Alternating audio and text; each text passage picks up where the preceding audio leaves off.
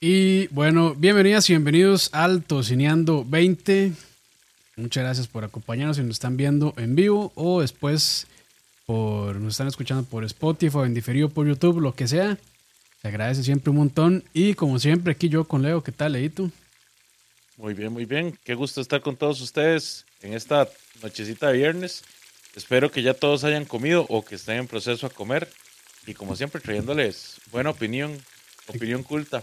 Por supuesto, no es ni la de Oscar ni la mía. Sí, no, eso jamás. No, y que hayan tomado café también. Muy importante. y como ven, ahí, bueno. Ahora. Mira, yo dejé aquí. Ya, ah, ya, ahora sí, ya corregido ahí el problema. Y sí, ya como pueden ver, hoy tenemos un invitado. Este, yo al principio le estaba diciendo Alan, pero me di cuenta que no se llamaba Alan, pero lo voy a seguir diciendo Alan, aunque se llama Randall Pérez. ¿Qué tal, Alan? Yo gusto, Pura vida aquí. Qué bueno, qué bueno. viernes, el esperado viernes.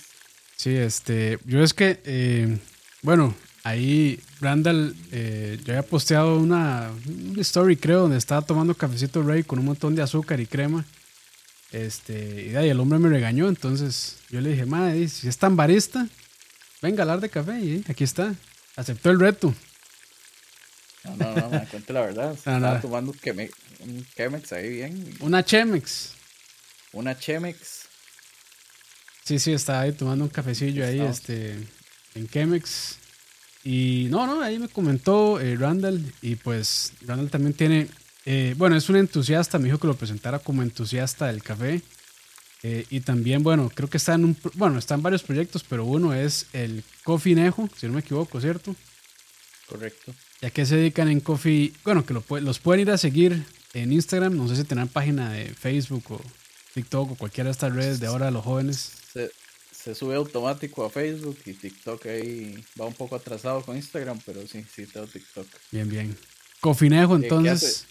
¿Qué hace, Cofinejo? hacer videitos de café realmente es como, como retribuirle al, al internet el hecho de que yo llegara al café, digamos, empecé así, viendo videos y curioseando de, qué era este mundo y, ahora me toca a mí como empezar a hacer videos ahí medio bien bien. tratando de ser un poquito estético que es que es un es un barril sin fondo esto del café también. Es un iceberg enorme es un mundo enorme lleno de variables y creo que nunca se deja aprender porque los cafés los mismos cafés año con año cambian pasando por ahí no, y también es, es cultural, o sea, las, las, culturas tienen diferentes maneras de extraerlo, diferentes maneras de producirlo, este, el tostado y demás. Entonces, de país a país incluso varía bastante el asunto y por eso, por eso es interesante, pero bueno, yo tengo que confesar, y Leo también, bueno, Leo dijo que iba a ser el abogado del diablo, pero yo tengo que confesar que bueno, yo hasta hace poco no tomaba café realmente, hasta que me monté en esta ola de, de café de especialidad que sí me abrió los ojos y me hizo apreciar un poco más todo el tema. Y Leo, de que, bueno, Leo, diga su, su parte de odio. No, no, no, cero odio, cero odio. Simplemente que yo, yo vengo de una familia cafetalera, ¿verdad? Por tradición. Mis abuelos eran cafetaleros de allá de la zona del Atlántico. Eh, y toda mi familia se desarrollaba al respecto. Entonces era muy tradicional llegar a la casa de mi abuela, todos sentarse a, desayunar juntos, incluyendo los chamacos y todo el mundo con su taza de café, desde carajillos hasta, hasta café en el chupón. Sin embargo, a mí, yo nunca desde que tengo uso de la memoria me ha gustado el café. Entonces siempre era así como, ah, ahí viene Leo, hay que hacer agua dulce, hay que hacer fresco. ¿Qué, problema? nunca, nunca me ha gustado el, sabor del café. Y es una cuestión, digamos, que no es como que no he probado diferentes tipos de café, es más una cuestión como de que no me gusta el sabor que tiene el café de fondo. Porque no me gustan ni los confites de café, ni los postres de café. Y digamos, en lugares donde se prepara buen café y todo eso, ni siquiera el olor del café me gusta. Maleo, ni tiramisú. No, ni tiramisú. ¿En serio, mae? Nah, no, Leo, No, no, Usted, sabe, que yo soy súper, súper dulcero, ¿verdad? Saquemos a Leo. yo estas cosas son las que tomo como retos para ver si uno logra convencer, convencer a alguien de que, de que empiece a tomar.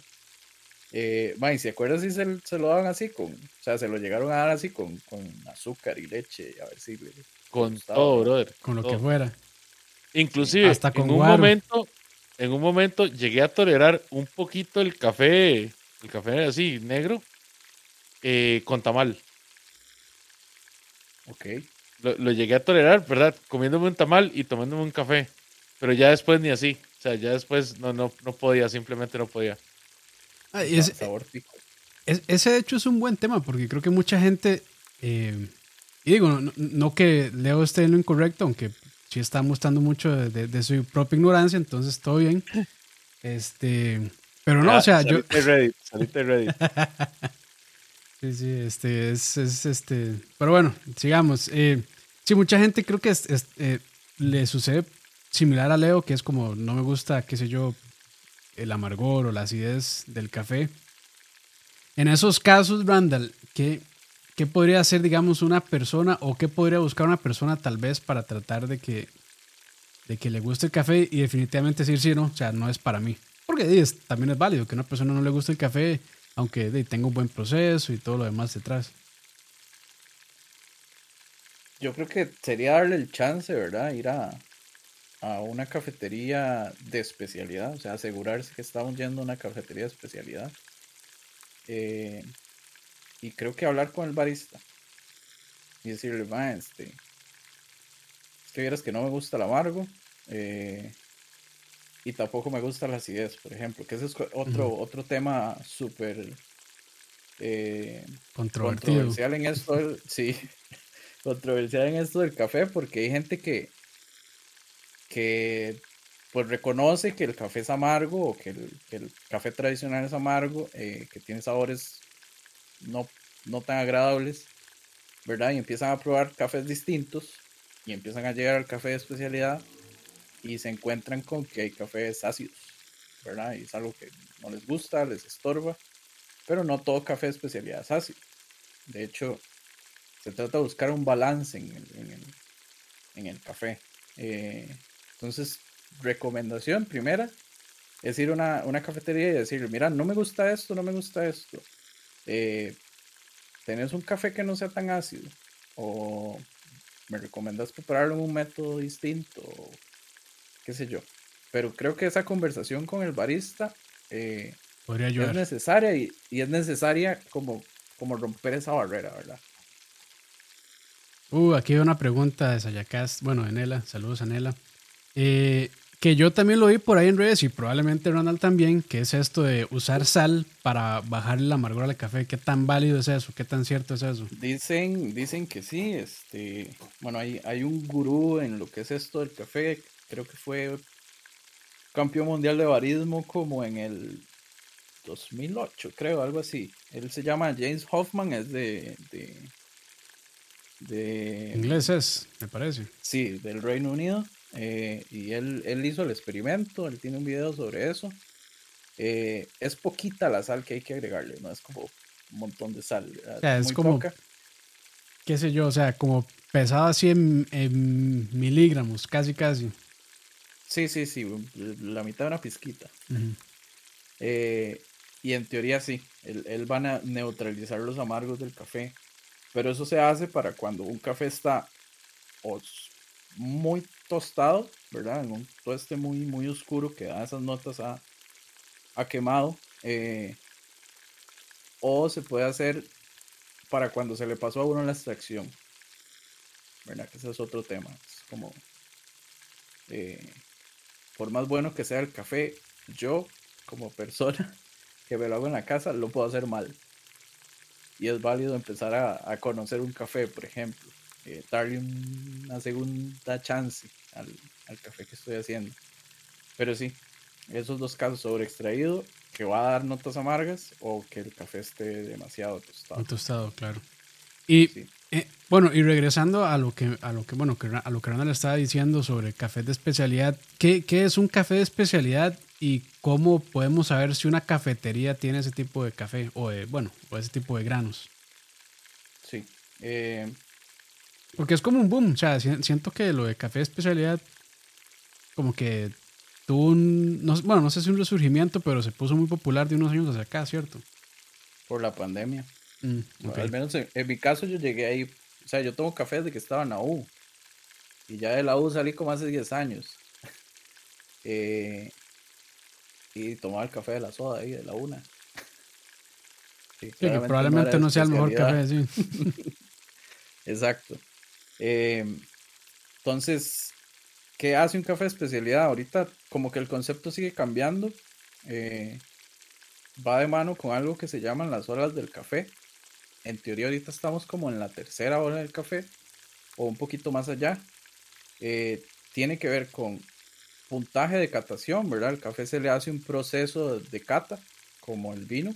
Eh, y hay gráficos para apuntar eh, cosas como la acidez, el aroma, el sabor, el postgusto, el cuerpo del café. Todo eso al final va a llegar como, como un tipo de, de puntaje y se dice que café de especialidad es el mayor 80, mayor 85, ¿verdad? Dependiendo de, del estándar de la cafetería. Pero además de eso, eh, tiene trazabilidad. Es café que se puede trazar hasta su origen.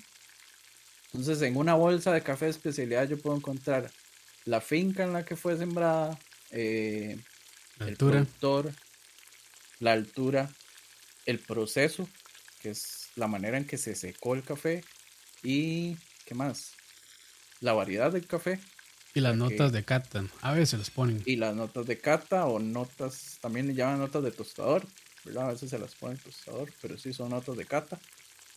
Eh, y yo ya me, yo me he llegado a encontrar también este, la trazabilidad de, monetaria del café.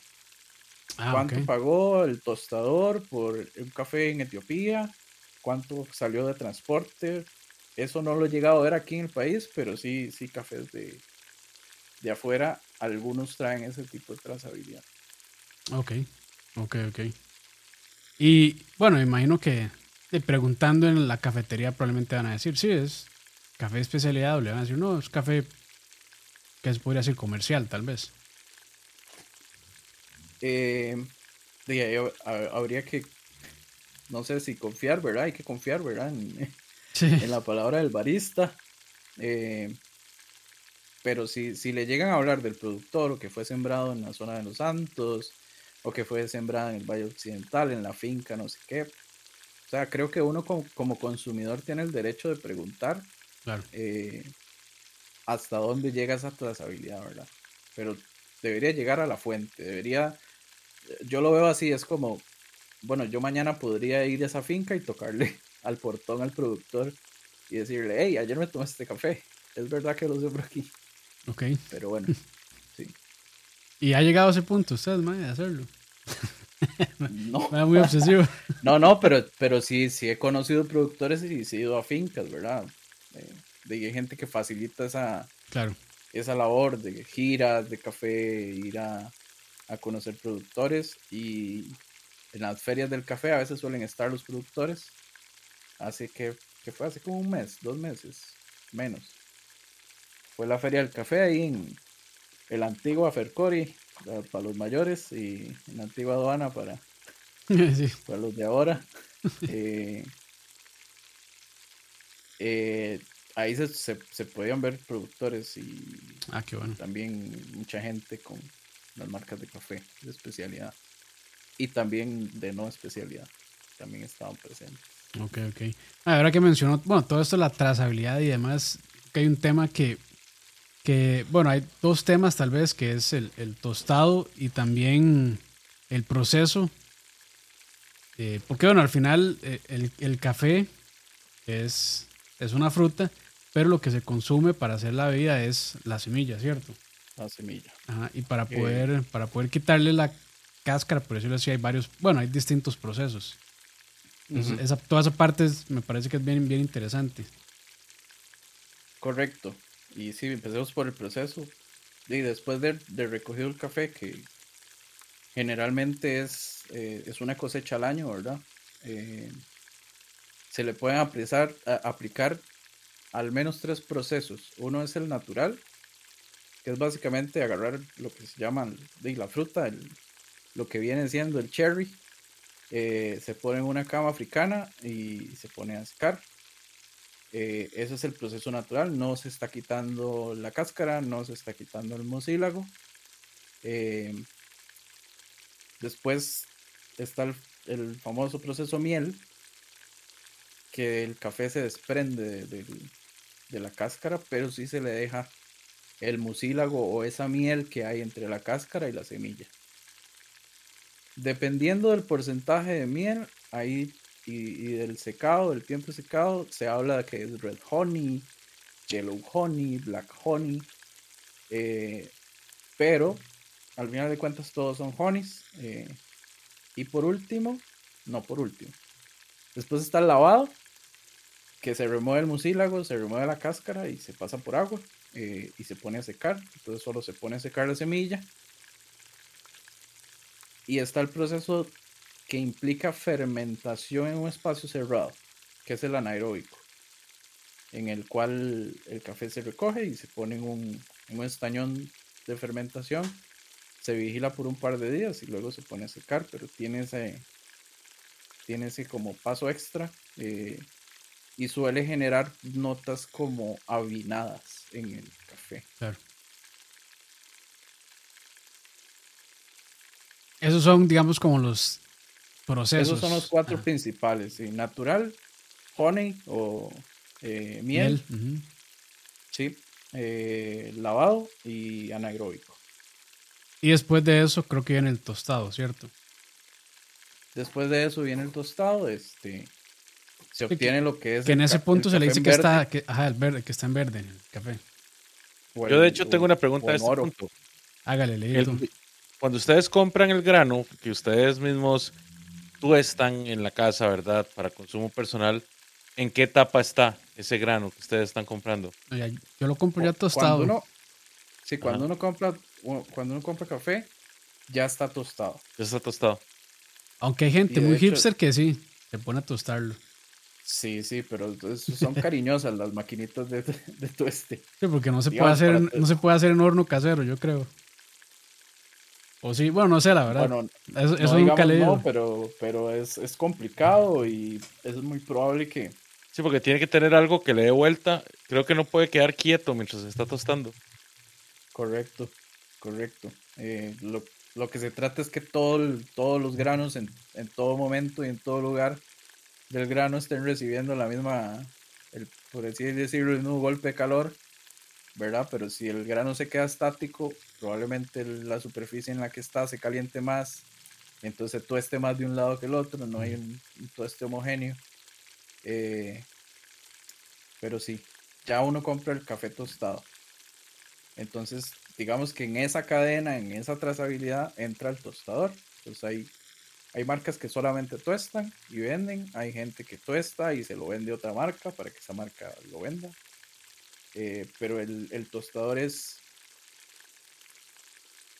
Todas las etapas de la cadena del café son sumamente importantes, pero el tostador es clave.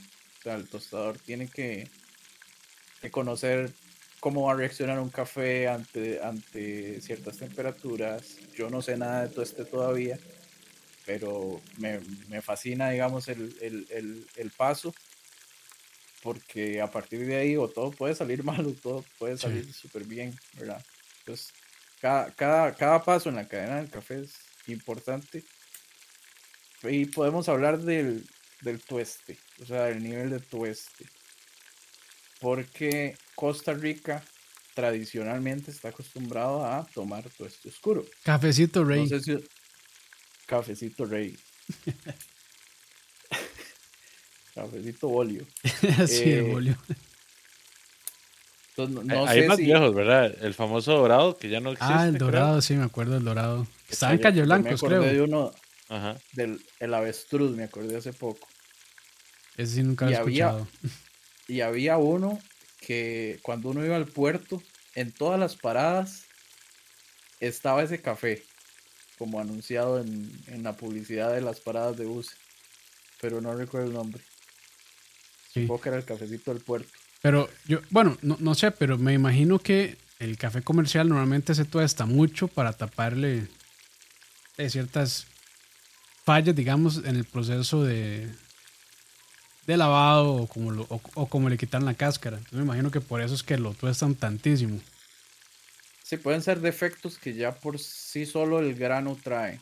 Ah, eh, Digamos, antes, de, antes del secado, quizás me brinqué esa parte, hay un proceso de selección de, del café. Eh, eh, los granos se ponen a flotar. Los, si no me equivoco, que los que flotan son los que se descartan. Si alguien está escuchando esto y estoy equivocado, pues. Así, es como se escogen frijoles también, mae. Bueno, algo así es. De al final son, son cosas parecidas. sí, sí. Eh, entonces se, descartan esos eh, y ya después llegamos al proceso de, secado. Entonces, pongámonos en los zapatos de una marca que quiere vender y producir plata y no vender calidad, ¿verdad? Eh, sin mencionar ninguna marca. De a mí qué me importa si van defectos o no, ¿verdad? van cafés defectuosos. Eh, entonces, donde se ocultan esos defectos suele ser en un tueste oscuro, eh, en el que, de hecho, un tueste oscuro suele saber más a, como a humito, como no a quemado, pero sí, sí es un café un poco más ahumado. Eh, se, nota que, que se pasó. igual, he escuchado que tradicionalmente, por ejemplo, en Japón se suele tostar más oscuro, ya por tradición, igual en China. Así les eh, gusta a ellos. Sí, me imagino. Sí. No precisamente un tueste oscuro, este. Es, malo. Es malo, pero, pero aquí sí suele ser una, una práctica para eso, para tapar defectos en el café. Y antes de seguir, hay un par de preguntillas ahí que nos tienen en el chat. Dice Mario VJ que si recomendaría Cagua, Cagua Café en Heredia. Hoy, pasé todo el día en Cagua. bueno, ahí. Sí. Bien ahí. Dice también. La repostería es buena, en realidad. Nunca, nunca he ido. Y ahí me imagino que ahí sirven café de especialidad también. Ahí sirven café de especialidad. Eh, Cagua, por así decirlo, está asociado. O sea, ellos mismos tienen una marca que se llama Vía. Eh, entonces el café de Cagua viene bajo el nombre de Vía. Okay. Y lo que, hace, lo que hace Vía es que cada año abre un proceso de, de selección de café. Los productores llegan, dejan las muestras y hay un proceso de cata y al final de cuentas se, se escogen los cafés que, que, van a tener de temporada.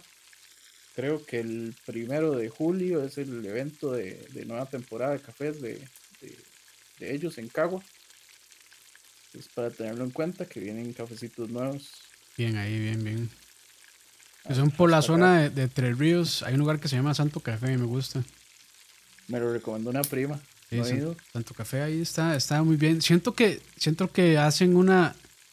Eh, más bien, o sea, que no extraen completamente el café y, y, lo sirven con agua un poquito más fría, por decirlo así. Pero igual, Igual, o sea, igual tiene muy buen café ahí. Pues por si, por si quieren, tienen bastantes métodos, no sé, tienen como 15 20 métodos de extracción distintos, entonces es interesante. Eh, pregunta Blasid que se podría tostar con freidora de aire o un horno convencional. No, porque, lo, no porque lo vaya a hacer. Lo quiero hacer, yo sí lo quiero hacer. Lo de la freidora de aire lo quiero hacer. Eh, entonces ando consiguiendo ahí café en verde que, que nadie quiere usar, que esté viejo. Ok. Solamente para los fines científicos. Ahí, eh, cuenta. En mi cabeza, sí. Este va de James Hoffman, eh, eh, en lugar de tostó café, pero en freidora, en freidora de aceite. Ok. y sorprendentemente dice que no estaba desagradable el café. sí, sí. bueno. Eh, dice José Wolf que él trabajó como tostador de café y tuvo la suerte de que el equipo de trabajo quedó quinto lugar en premio de sabor en México hace unos años. Ay, muy bien. Aquí hay gente muy chiva, sí. Sí, sí, sí. Bueno, él es mexicano, sí, entonces pues interesante ahí. Dice Pepón que la destruza un vending y dice que es el que usa su mamá. ¿Que la qué? Perdón. Que, bueno, que el café avestruz, que todavía lo venden, y ese que usa la mamá de él. Ve. Pues ahí están, todavía siguen, siguen. Dice Dablacid que sí es cierto que el café rey y otros así cutres los mezclan con azúcar quemado. Bueno, pregunta, Eso se llama café torrado. Creo que es una práctica que no sé si aquí está permitida, pero donde lo he escuchado más es en Argentina. Argentina, sí. Allá es muy común y por ahí escuché que tiene, tiene que ver con que ellos son productores de azúcar, entonces ocupaban también vender azúcar por ahí. Eh, pero es algo a evitar, ¿verdad? De hecho, un buen consejo para comprar café es no lo compre en un supermercado. ahí no está. Ahí no, ahí no está el buen café. Yo, por lo menos no es especialidad. Difícil. Bueno, yo no sé si habrá un supermercado acá, ni siquiera automercado, que es como el más fino. Yo, o sea, yo no he visto que vendan café de especialidad ahí. Bueno, ahorita automercado sacó una nueva línea que se llama. Creo que le pusieron café premium. No estoy muy eh, enamorado del nombre, pero sí es, sí es de una finca de especialidad de acá que ha ganado tasa de excelencia. Okay, eh, entonces parece que el automercado está dando esa alternativa. Espero que sea en grano y que esté fresco. Bien, ahí. Y ahí continuando con el comentario de José Wolf, dice, todos los lotes de café suelen tener defectos. El, perfil de tueste depende mucho del método de preparación, pero también sirve para tapar defectos. Defectos. Se si hay una persona que sabe, qué bien, qué bien que hay aquí una persona experta en el tema. Dice Ani Cruz que una vez fue a tomar café en Ciudad de México y fue horrible. No sé si es la preparación o es que el café allá es no es tan bueno, más bien. Yo siempre he escuchado esa eh, queja, sobre todo de gente aquí de Costa Rica, que dicen que el café en México es muy malo. No sé, la verdad. Yo, fui una vez a México y no estaba metido en el café. De hecho, lo que compré fue té. Eh, pero he probado café mexicano. Em, de Veracruz. Creo. sí, el café veracruzano es, es famoso. Pero sí hay café de especialidad en México. Quizás no, no es tan exótico o tiene, otros, tiene otro perfil. Eh, a mí me parece, digamos, aquí, aquí se produce café en la región de Guanacaste. Los cafés que yo he probado de Guanacaste me, me saben mucho como a té negro. Entonces, e, esos mexicanos como que andan por ahí. Son cafés buenos, pero no tienen características así como notas muy exuberantes, muy exóticas. eso es todo un tema también, la altura donde se produce el café. Sí. Sí. Que el café de Guanacaste se le considera café de bajura. Por eso. Sí, sí, Dice eh, Jacob Sobrado, hay unos cafés con sabores de la marca Leyenda y pararon el basurero. 22 días después estaban vendiéndolo 4 por 1. Sí, yo los he visto por ahí. Yo los he probado y la verdad es que, o sea, saben más al sabor que le meten, qué sé yo, crema irlandés o lo que sea, que a café. Entonces, de, pues, ok, eh, eh, eso iba a preguntar yo, ¿a qué diablos se refieren cuando dicen de sabores? Sí, sí, les ponen ahí, no sé si es chocolate. Bueno, he visto de, este, crema irlandesa, he visto, no sé si de chocolate, vainilla también. Y, Sí, sí, son, cafés saborizados. Yo, yo sí he visto mucho eso de que, digamos, a ciertos cafés se les agregan chocolates amargos. Que, que de hecho es mi otra pregunta.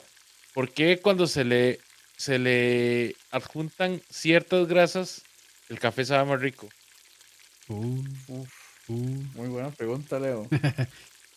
muy buena pregunta que no sé contestar. Porque de hecho, digamos, el ejemplo más claro que les puedo poner es eh, si vos agarras un pedazo de pan, y me van, a, me van a hinchar todos, pero recuerden que yo no tomo café. si vos agarras un café y mojas un pedazo de pan con mantequilla en el café, el café sabe más rico. yo creo que eso está en el ADN de los ticos. es, que no sé, yo siento, siempre he sentido que es por la, por la grasa que está, que está agregando la, la mantequilla o margarina, depende de lo que se use. Bueno, o sea, bueno, el capuchino y todos estos que, que son con leche, pues de la leche tiene, bueno, Para hacer un, sí, tiene grasa, tiene este, bueno, aparte de lactosa, pero sí tiene, tiene grasa, entonces eso le ayuda en sabor, me imagino, y también en textura. Entonces, pues yo creo que sí, Leo, lo que usted dice, pues sí, sí, sí tiene, tiene sentido realmente. Sí. Sí, sí, y el café suelta aceites también, es ah. parte de su...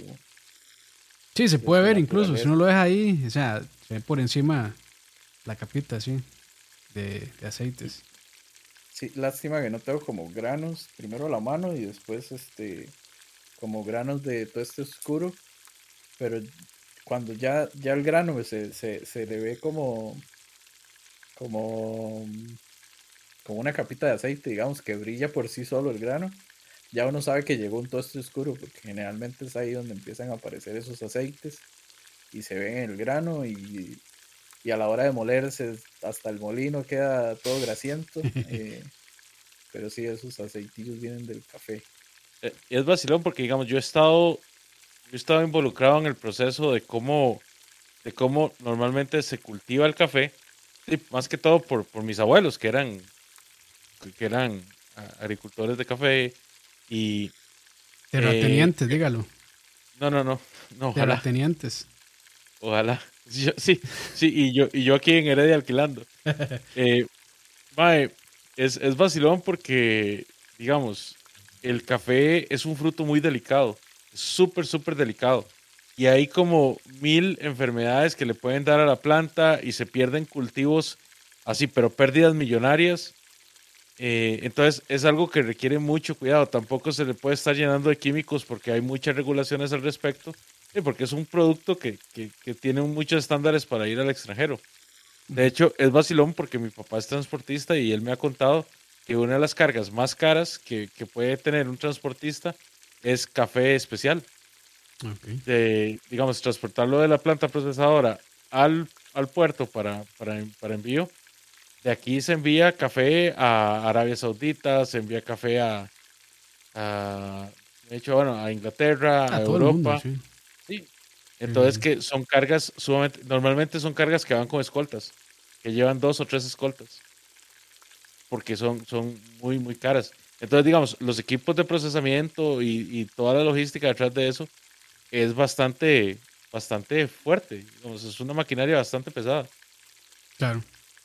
Yo he visto mucho, digamos, el grano en, todas sus etapas, desde que está flor hasta que está verde, y uno lo agarra verde y es como un nance y, digamos, usted lo, usted lo aprieta o, lo pela y suelta mucho aceite. Hasta que, igual, cuando ya está maduro. Por eso el proceso de tostado es tan importante. Y a los, digamos, a los recogedores de café, eh, ellos tienen que, o sea, se, les exige mucho de que el grano esté bien, de que el grano no esté maltratado, de que esté maduro. Sí, hay, que saber hacer el picking del, del café eh, y no, o sea, hay gente que puede llegar a maltratar una, una planta y que dejarla ahí que, que produzca eh, mala cosecha el próximo año, ¿verdad? Eh, bueno, las ramas de café se les llaman bandolas. Uno tiene que hacer una selección del grano, eh, uno por uno, cuáles están para... Sí, cuál está maduro, cuál está verde, dejarlo, todo eso. Sí, hay mucho proceso científico detrás, ¿verdad? Hay medidores de, de grados BRIC, si no me equivoco, se llaman, que básicamente lo que miden es el, la cantidad de azúcares que tiene la fruta y dan la indicación de que ya está listo para, para ser recogido. Sí, mucho comentario en el chat, muchas gracias. Dice José Wolf que en los años 1900 le ponían achicoria o achicoría, no sé cuál de las dos será, para rebajar el precio, pero muy fácilmente detectarle cuando el café está adulterado de este modo. Imagino que ya, bueno, no sé si seguirá haciendo, pero eh, Siempre, siempre van a ver dónde recortarle. Dice Walter Altamiranda, que de hecho él es argentino. Donde yo trabajo, compran café a una empresa que importa y hace el tostado. Tienen distintos orígenes: México, Colombia, Costa Rica, Nigeria. Y el tostado hace mucha diferencia muchas veces. Pues sí. Sí. Sí, sí. He escuchado por ahí que se puede salvar café con el tostado, digamos. otra pregunta. Mae, ¿por qué el café genera dependencia o la abstinencia de café genera eh, dolores de cabeza. Y... un día estos vi un, un, típica frase, ya estos vi un TikTok que decía, realmente le está doliendo la cabeza porque no ha tomado café o porque en el día no ha tomado ningún solo líquido y lo primero que usted le echa al cuerpo es café. Es café. Y ahí me puse a pensar, porque a veces uno le duele la cabeza por, deshidratación, ¿verdad? Eh, pero sí, sí, sí hay dependencia. O sea, la cafeína es, es una droga permitida, por así decirlo. Eh, y no todo café tiene la misma cantidad de cafeína. Es bastante tricky de medirlo. Eh, pero sí, eso está ahí. Y, y, al final de eso, al final de cuentas, por eso tomamos café ahí se podría ir uno al, pasado. Yo, yo siento que el café va de la mano con, con, mira, usted tiene que producir, entonces tome café porque necesito que no se me duerma en el trabajo y que sea productivo, ¿verdad? Sí. Y es que el café antes de, el café antes era muy barato. Sí. O sea, se volvió una gourmet, una delicatessen, por así decirlo, en no sé, digamos, de los noventa y tantos para acá. Sí, ahí, ahí quizás sería buen momento como para empezar a hablar de las olas del café. Hágale. Eh, cuando hablamos de la primera ola, hablamos como de, ese café tradicional italiano, eh, de lo que estamos más acostumbrados a, a probar, eh, café amargo, que, que, prácticamente hay que echarle leche para, para que sea más bajable un café muy de, llegar a la cafetería y, seguir con el trabajo, ¿verdad? Muy to go. Eh, que de hecho de las olas siguen presentes, no es como que una ola del café haya pasado y ahora estamos en una nueva, sino como que empiezan a surgir horas nuevas y todas van conviviendo a la vez.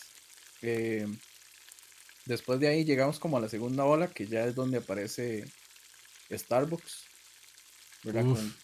con espacios más, más amenos, eh, ya invitan como al cliente a quedarse más, eh, se empieza a hablar más como del término gourmet. Solo permite la gente con Max.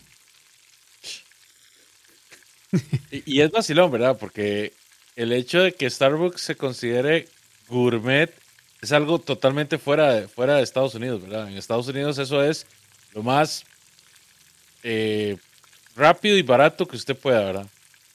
Sí, sí, sí. ni, siquiera, ni siquiera pare a tomárselo ahí, es eh, démelo para llevar porque tengo que ir corriendo a cumplir un horario imposible a mi trabajo de Godín. De Godín, exacto. Eh, pero es muy mainstream, ¿verdad? También. Eh, yo creo que Starbucks se sigue manteniendo por eso. Eh, qué sé yo, ¿qué, ¿qué, más llegó en la segunda ola? Creo que había otra marca pero creo que la, más representativa, la segunda ola es, Starbucks. Y ya después llega la tercera ola, eh, en la que ya el barista como que empieza a tomar más protagonismo. Eh, se empieza a hablar más de esto, de la trazabilidad, del origen del café, de los procesos, eh, como que se abre una conversación. son lugares en los que suele haber café filtrado y, y usted sabe que mínimo van a durar 5 minutos en servir ese café porque, porque un filtrado lleva paciencia, amor eh, eh, y tiempo. Y esto más o menos lo empezó una, una, marca que está en Estados Unidos que, que empezó en San Francisco, si no me equivoco, que es este Blue Bottle. Eh, usted llega hoy en día a Blue Bottle y siguen como con la misma filosofía. Hay como una barrita para, para filtrados. Igual usted puede pedir este espresso, cappuccino, todas las bebidas con leche. Eh, pero no están enfocadas como en el ice, latte, macchiato, caramel. Milkshakes. Y esas cosas, los milkshakes. Eh, entonces ya sí, se empieza, se empieza como a trazar esa línea entre el producto hasta la taza y, y continúa como evolución, ¿verdad? Es como, como que la tercera ola llegó para quedarse y va de la mano con, el café de especialidad. Buenísimo. De hecho, bueno, para ver, hay más eh, comentarios en el chat. Dice Mario J que si hay algún reality de café, tipo de cocina, pero de café. O sea, que si hay alguna ahí, Eh. algún master chef, pero de café. Master barista. Master barista, sí, esa es la palabra. Yo, no, yo nunca he visto, la verdad, entonces no sé. Sí, creo que no, pero lo que, lo que estamos, este, bueno, el, el jueves hay una cafetería en, en Los Yoses, Clica. El jueves empezamos con algo que se llama las Bloom Battles. Eh, es un formato ahí que, que desarrolló un amigo que tiene una marca de, de café que se llama Bloombox. Eh, las batallas van a ser como piedra, papel y tijera. Van a elegir este las variables para hacer un café. No hemos llegado a hablar de eso, pero, pero vamos a mencionarlo. Em, que por ejemplo es la cantidad de café que se va a usar, la cantidad de agua, eh, que esa relación se llama ratio. Creo que Campus conoce bastante el ratio en cosas de, de cocina. Panadería, sí. Panadería se usa Exacto. mucho. sí. Van a elegir el método con el que lo van a hacer.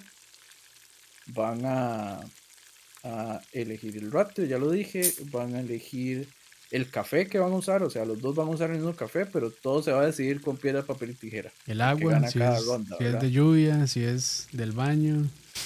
Exacto. Eh, Que es importante también. A, a- a ve- a veces la gente usa cualquier agua y pues. O sea, no, no, bueno, aquí en Costa Rica creo que no batallamos tanto con la calidad del agua. Es buena, es buena, Sí. pero no hay que obviar que es el 98% de lo que se está tomando. Claro. Entonces, un agua de mala calidad, pues va a hacer que su café probablemente sepa mal o que no haya, no se haya extraído de la mejor manera. Pero sí es muy importante hablar del agua, pero es un tema un poco complejo. Sí. Hay soluciones en el mercado que lo, que lo arreglan, pero no es como, digamos, tenemos la dicha de que el agua del, del tubo del país es, es bastante, sí. bastante buena. Em, entonces van a, van a competir eh, y es, ahorita ah, tenemos 16 baristas apuntados, eh, son llaves, son octavos de final y básicamente habrá una final, uno a uno y se van descartando. Ok. Eh, ¿Y es esa puerta abierta o es, o sea, cualquier persona puede llegar y ver o es, eh, digamos, a puerta cerrada? Sí, cualquier persona, cualquier persona puede llegar y ver. Eh, la cafetería es pequeñita, pero cualquier persona puede llegar y a, a ver. Se pensó como para hacerlo en, en video, entonces va a haber un reel de cada batalla en Instagram y probablemente vamos a subir este la batalla completa sin cortes a YouTube. Pero Ah, eso es lo más cercano a un, a un reality y pues lo estamos haciendo nosotros. Eso, en el mismo, en el mismo canal de Cofinejo. En el mismo canal de Cofinejo Ok, se van a subir ok, las, ok, las buenísimo. Bueno, ahí, de nuevo, este, para quienes no estaban desde el principio, eh, Randall es parte de Cofinejo, eh, que bueno, es se puede decir que bueno, producen contenido alrededor del café. Entonces vayan a seguirlos en Instagram, TikTok, YouTube y Facebook, ¿cierto? Sí, menos YouTube. Ah, bueno, El, entonces, el- YouTube Dale. se va a subir ahí a un canal de, A otro, de ah, ok. Room Battles. Oh, Sí. ok, ok, ok, ok, ok. Listo, listo. Eh, vamos a ver otro comentario por acá. Dice Fuegotico, saludos a Fede. Ahorita casi todo el molido viene con robusta, producimos mucho, pero tomamos aún más y se exporta gran parte también. No se da abasto. ¿Qué es otra? Sí, hay dos especies, por decirlo así, de café. Sí, robusta y hay- arábica. Hay como cuatro. Ok, ok. Pero sí, la- las más, las más eh, Consumidas. famosas son consumidas es la arábica y la robusta. El- la robusta es como más fácil de producir, más barata eh, y provee de esos sabores amargos deliciosos en, en el café y entonces lo, y se usa para abaratar costos y para vender más cantidad en lugar de calidad. Es, es, es bastante importante sí hablar de eso, del- de, de que tanta cantidad hay para consumir en el país. ¿Qué pasaría si todo el mundo se volcara de la noche a la mañana a consumir café de especialidad? ¿Daríamos abasto o no? Eh, de- yo no, no tengo la respuesta, pero sería muy interesante. Sí, dice. Yo tengo, Adelante, Leo, adelante. Yo tengo una serie de preguntas con respecto a los pecados del café. Uf. Dele. La pregunta número uno es: ¿Es un pecado echarle endulzante al café? Llámese azúcar, llámese miel, llámese sacarosa. Debería, debería tomar mi café sin azúcar. Salsa de hombre Mi, también humil- puede mi ser. humilde opinión es sí, Ayer. Debería, debería ser pecado. Pero a- entiendo que hay gente que necesita ponerle azúcar. Voy a dar el ejemplo de un amigo mío. Eh, él viene de vez en cuando aquí, le hago café, creo que queda bien. y me dice, ma, es que está amargo. Y el café para mí no está amargo. Entonces me dice, no, es que a mí una cerveza me sabe súper amarga. eh, como que yo tengo el, el amargo como muy delicado en, la, en, el, en el paladar. O sea, no soporta cosas que sean... Es demasiado dulcero, por así decirlo. Sí. Bueno, y es que también creo que el sabor amargo, bueno, en un principio muchas veces es, es para generar ese rechazo porque normalmente las cosas amargas, bueno, o el amargor en exceso lo que le indica, digamos, a la mente, por decirlo así, es que puede ser un veneno o algo, que anda mal por ahí. Entonces, yo creo que también es un rechazo muy, muy natural del cuerpo algunas veces. Más que todo por ese Sí. perfil de sabor amargo. Que, Sí. eh, y también, digamos, en cocina, para mí, digamos, personalmente, para mí, meter amargo es de las cosas más, más difíciles. Porque un buen amargo balancea los sabores, pero usted se pasa un toque amargo y mata todo. Entonces creo que eso le puede pasar también a las personas con el café. Sí. Bueno, pero estamos hablando de que yo le estoy sirviendo un café que, que yo Sí, sí, lo no. estoy sintiendo Sí, dulce, ¿verdad? Pero di, eh, por eso le digo, puede, puede haber gente que, que, no tolere el paladar, pero siempre doy el chance. Eh, hace poco llegó un, un hindú ahí al trabajo y hice café y, y, y me pidió azúcar y le dije, pruébelo sin azúcar. eh, y al parecer se lo tomó, yo no estaba en la reunión en la que él estaba, pero al parecer se lo tomó hasta el fondo y, y, y sí me dijo, sí tenía una notita ahí al final, a no sé qué. Es, es como, empecemos a dar el chance a tomarlo sin azúcar. Yo, yo empecé a tomar sin azúcar el café después de que conocí el mate. Como que el mate me abrió el paladar a cosas demasiado amargas. Sí. Porque tras de eso me acuerdo que mis mates al inicio quedaban horribles. Eh, entonces, no sé, es cuestión de, de- empezar a, entrenar el paladar de alguna manera.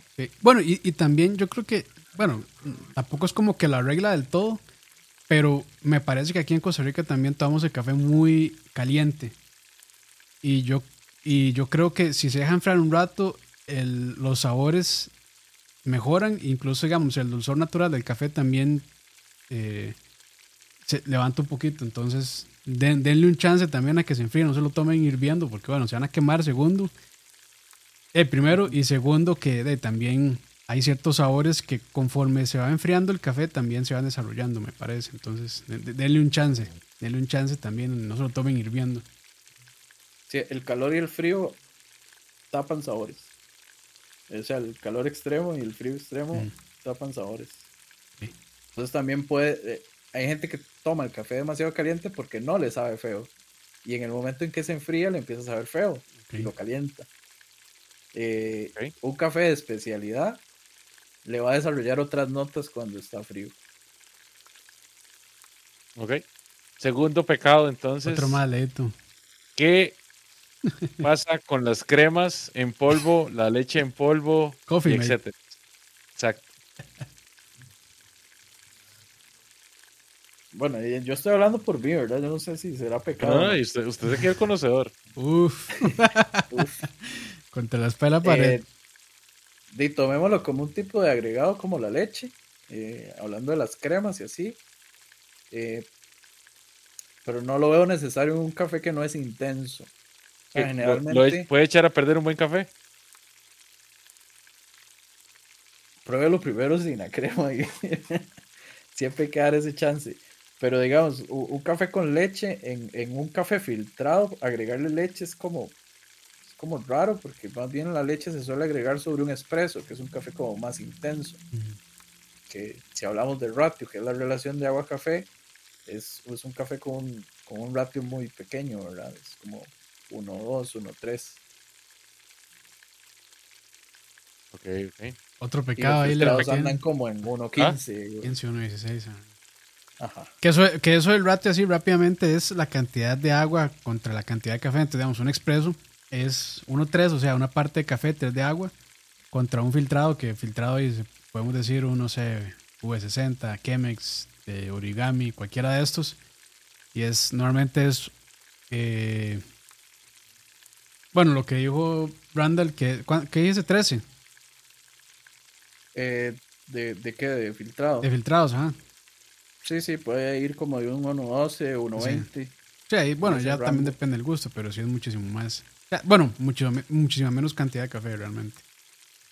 algo, algo, digamos, un ejercicio curioso es como agarrar el café que uno toma en la casa y pesar el agua, o sea, saber cuántos mililitros se está haciendo en el coffee maker y y cuántos gramos de café está usando y sacar ese ratio para ver qué tan, qué tan cerrado, qué tan amplio es. Eh, porque también siento que, el tico suele tomar café ralo, lo que llamamos como ralito. Eh, pero bueno, creencias también y, gustos.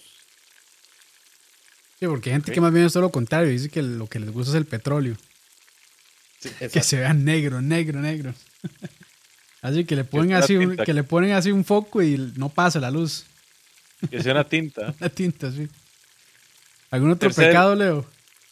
Sí, tercero, las infusiones. ¿Qué se le puede, o sea, qué le puedo y qué no le debo infusionar a un buen café? Porque hay gente que le pone licores, hay gente que le pone crema batida, hay gente que le pone caramelo, que le pone chocolate. Y no estoy hablando de los chocolates fríos, eh, de, los, de los cafés fríos todavía. Que ese va a ser el cuarto pecado. O sea, nada más pregunto. ¿Qué está bien? Porque digamos, ¿qué tal que yo quiero hacer una infusión con chile? ¿O qué tal que si quiero hacer una infusión con tocino? sí, yo creo que es como, es como, el arte, justifique su respuesta. ¿Por qué, por qué lo está haciendo? Y, y y qué, está ganando con eso, ¿verdad? Digamos, en, lo que son competencias de barismo y así, hay, hay una bebida que se llama la bebida insignia o la signature, eh, que la tienen que presentar, es parte de la presentación de un campeonato de barismo, eh, y se pueden hacer ese tipo de mezclas, ¿verdad? Uno de los, de los objetivos es generar como, como notas nuevas, eh, un cambio en el café, pero que las características del café original sigan estando ahí, pero usted esté creando algo nuevo. Entonces es como, bueno, y si lo está haciendo por, por, por puro gusto, va, como de la mano con eso, con el marinaje de las cosas, ¿verdad? Preguntan ahí que, que si sopear el pan es pecado también. No. no, no. Yo creo que ese lo tengo más claro. No, es pecado, es, es, ¿cómo se llama esto? Elección personal. Sí, sí. Bueno, así como Leo, que ya se embarra con mantequilla y con todo mantequilla para adentro. Hasta lo revuelve. no lo revuelve el café. Pero sabía más rico, sabía más rico. Eh, a mí no me gusta el café, pero sabía rico con eso. bueno. bien, bien. Hay cafés con notas a mantequilla. Yo una vez probé un, un café colombiano con un proceso anaeróbico y se lo juro que sabía a las galletas de mantequilla de la pozuelo. Interesante. Cuarto y último. Entonces, ¿qué opina usted de estas bebidas de café frío que son postres en vez de café? Sí, que ahí están, están para consumirse. para que, las quieras.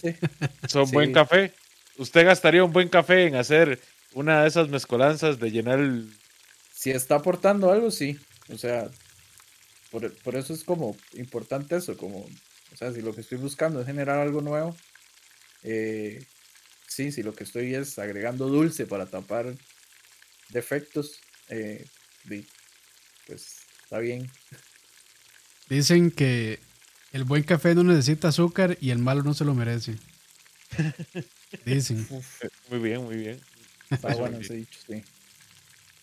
Vamos a ver qué dice más aquí el chat. A ver si preguntas. Em, dice igual José Wolf, en cafés de tuestes hiperaltos como tostado francés, la crema o leche son lo único que se le puede que lo pueden rescatar.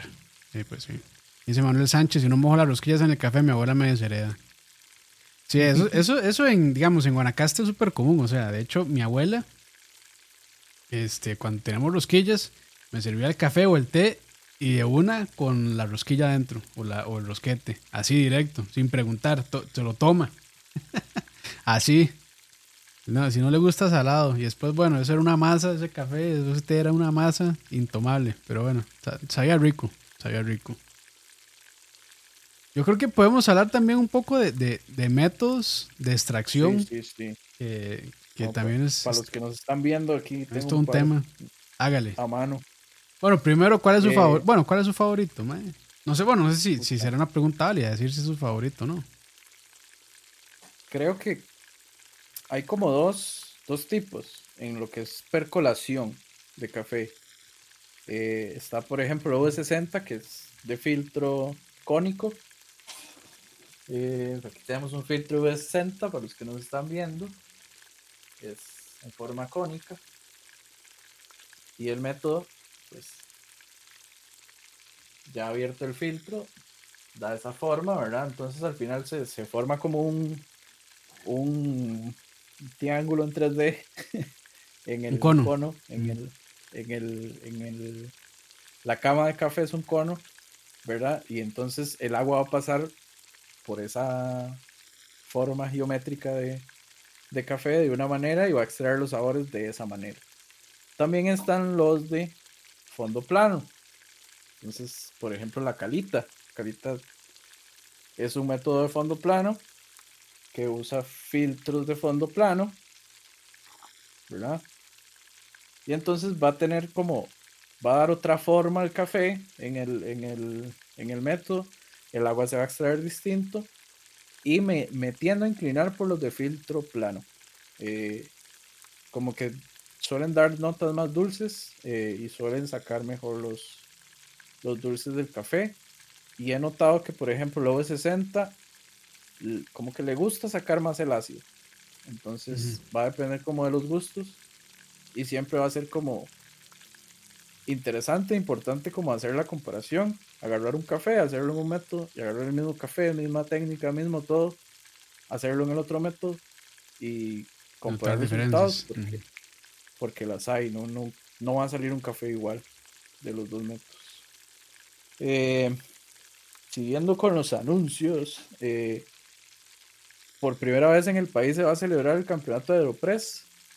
Okay. La Aeropress es, un método eh, que para mí es como la evolución de la prensa francesa para bien. Ese, se le llama inmersión, ¿verdad? A ese creo, ¿o no? E, es, un método de inmersión, lo cual significa que el agua y el café pasan como en, contacto por más tiempo, ¿verdad? Eh, la Aeropress hay dos formas de usarla, se puede usar invertida y echar el café, echar el agua eh, y luego infusionar por un, por un buen rato y luego presionar y, hacer la extracción. El Aeropress lleva un filtro de, papel pequeño, entonces va a dar una taza más limpia, con menos sedimentos y con menos grasas que la taza que da una prensa francesa. Eh, pero es, es un método similar, ¿verdad? al menos en el tipo, porque son métodos de inmersión.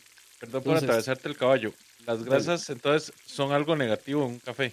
No, no precisamente, pero, pero a veces se busca una taza más limpia para destacar y separar un poco mejor los sabores en la boca de, del café. Son gustos, ¿verdad? Son, son gustos, pero por eso se usan filtros de papel eh, que suelen dar tazas más limpias. Es que no sé cómo describir la taza limpia, pero al final sí, la taza queda más limpia, no quedan sedimentos en el fondo de la taza y, en el paladar sí se siente que es un, café un poco más, poco menos grasoso. A mí lo que me gusta y no me gusta el Aeropress es que solo sirve para una taza. Sí, se puede hacer para varias tazas si se diluye. Ok. Ah, bueno, se hace bastante fuerte y ya después se diluye. Exacto. Ok. Ah, bueno, es buen toque. Y, hoy anunciaron la Aeropress grande, la XL. Ah, ok. Habrá que ver, pero apenas hoy la anunciaron. Entonces va a haber campeonato de Aeropress el 19 de agosto en la ermita cerveza, eremita cerveza ermitaña en Escazú. Esto lo está organizando una gente que se llama Agua y Tiempo y la Academia de, Café de Costa Rica. Eh, es la primera vez que está este campeonato. El que gana iría a Australia a representar el país. Y es un campeonato bastante, se podría decir que informal, en el sentido de que no hay que describir la taza como en un campeonato de barismo. Eh, simplemente gana el, el, que el jurado considere que hizo la taza más rica. Entonces hay, hay un jurado de, si no me equivoco, de tres personas que van a escoger eh, a la cuenta de tres quién hizo la taza más rica. Ok. En rondas de, tres participantes cada uno. Interesante eh, y bastante divertido. Yo estoy inscrito, by the way, pero Ah, muy bien, muy Vamos bien. a ver cómo nos va. Muy bien, muy bien. Dice José Wolf, y aquí hay una pregunta, bueno, yo creo que ya para ir cerrando ya casi, este, dice que él es que Lover, aunque los filtros del papel están súper caros, lo que me lleva a la pregunta, ¿qué tal estos filtros metálicos que venden? Para, digamos, para Chemex o para eh, V60, V60, todos esos. Es como el mismo caso de de la Aeropress con, con, la, prensa. francesa porque es un filtro metálico, va a dejar pasar más sedimentos, lo va a obligar a usar molienda más gruesa. Ok. Eh, para lo mismo, para que no pase tan, tan rápido el agua por el café. Pero es una buena alternativa, ¿verdad? al faltante de filtros, sobre todo de Chemex, que que se suelen ir como rápido, cuesta encontrarlos y, cuando se encuentran en dos semanas ya no hay. No, y en Amazon yo los he visto, el paquete de 100 está como en 20, casi 30 dólares. O sea, para, para papel, eso es carísimo. Y es una cantidad de papel bastante sí, también. Sí, en comparación, porque bueno, como tiene tiene como dobleces, entonces sí, es enorme. O sea, uno lo estira y es como una casi casi como un o más yo creo que un, papel tamaño carta me parece. Pero sí, em, vamos a ver qué más dice Mario J Mario VJ qué tan barato a para ver no entendí la pregunta qué tan barato no es este método que va a dejar de lado la prensa francesa y cómo es que ah bueno bueno sí hablando del Aeropress qué tan barato es ese método y que se está dejando de lado la... Creo que esa es la pregunta, o sea, ¿qué tan barato es en comparación contra la prensa francesa? Sí, hay prensas francesas baratas, pero de vidrio de mala calidad, ¿verdad? Se le van a quebrar eh, fácilmente, lo digo porque se me han quebrado varias. Eh, una prensa francesa buena, que como el estándar es como la, la Bodum, la Bodum es cara. Eh, pero una Aeropress le cuesta, si no me equivoco, en Amazon como 20, 30 dólares.